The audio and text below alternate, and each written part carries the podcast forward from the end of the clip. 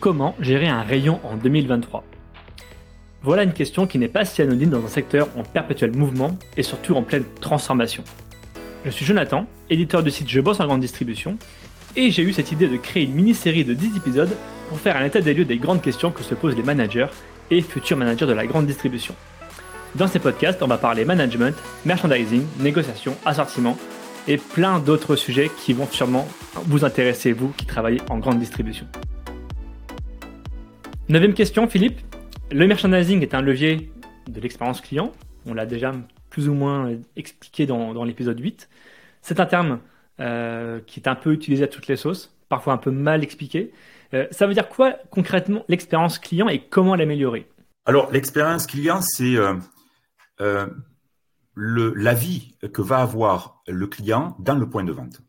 Est-ce que nous allons faire en sorte de faciliter cette vie-là, cette expérience-là dans notre point de vente, ou au contraire, est-ce qu'il va être confronté à ce que nous appelons des irritants, c'est-à-dire des points qui vont lui faire perdre du temps, euh, où il ne va pas trouver ses produits, ou le conseil, euh, où il aura une, vision euh, négative d'une expérience d'achat euh, dans un rayon donné ou dans un point de vente.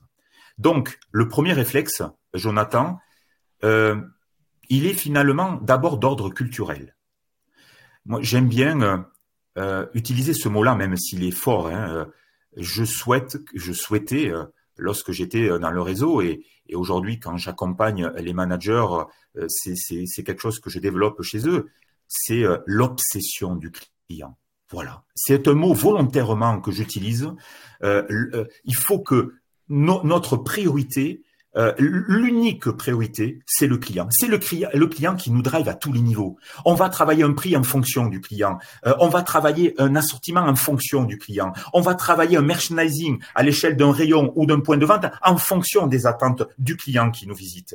Euh, pour faire en sorte qu'il vive l'expérience la plus aboutie. Mais attention, une expérience à Metz, à, à Biarritz, à Brest ou à Marseille, encore une fois, est différente. Les attentes sont différentes.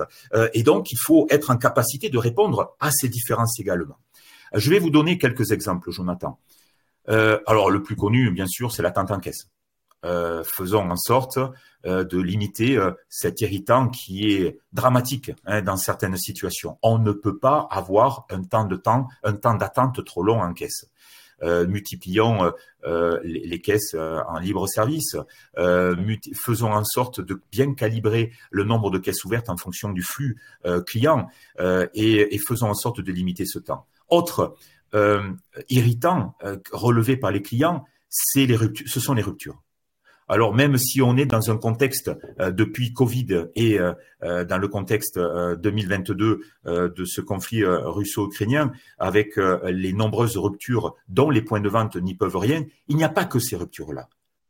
notre RAO parfois est mal maîtrisé, mal paramétré. Nous avons des ruptures qui sont de notre fait à l'échelle du magasin.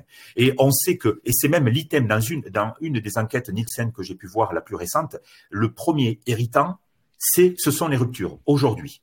Donc, on voit bien qu'il faut limiter euh, nos ruptures. Autre action, la ramballe que je vous évoquais. Il est hors de question de fermer un rayon 45 minutes euh, ou de commencer à fermer un rayon 45 minutes avant la fermeture officielle d'un point de vente. C'est pas possible.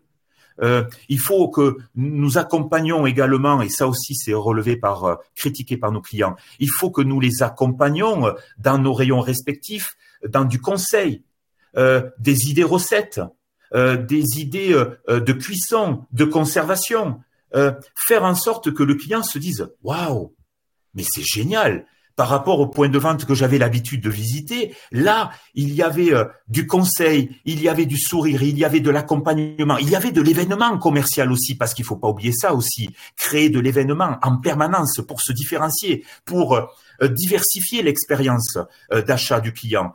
Vous voyez, Jonathan, quand on cumule, il y en a bien d'autres, hein, je n'ai pas le temps de rentrer dans le détail, mais quand on cumule tous ces éléments-là, voilà comment on va optimiser l'expérience d'achat de nos clients dans nos points de vente. Et on en revient euh, à l'importance du management, de la communication, des objectifs.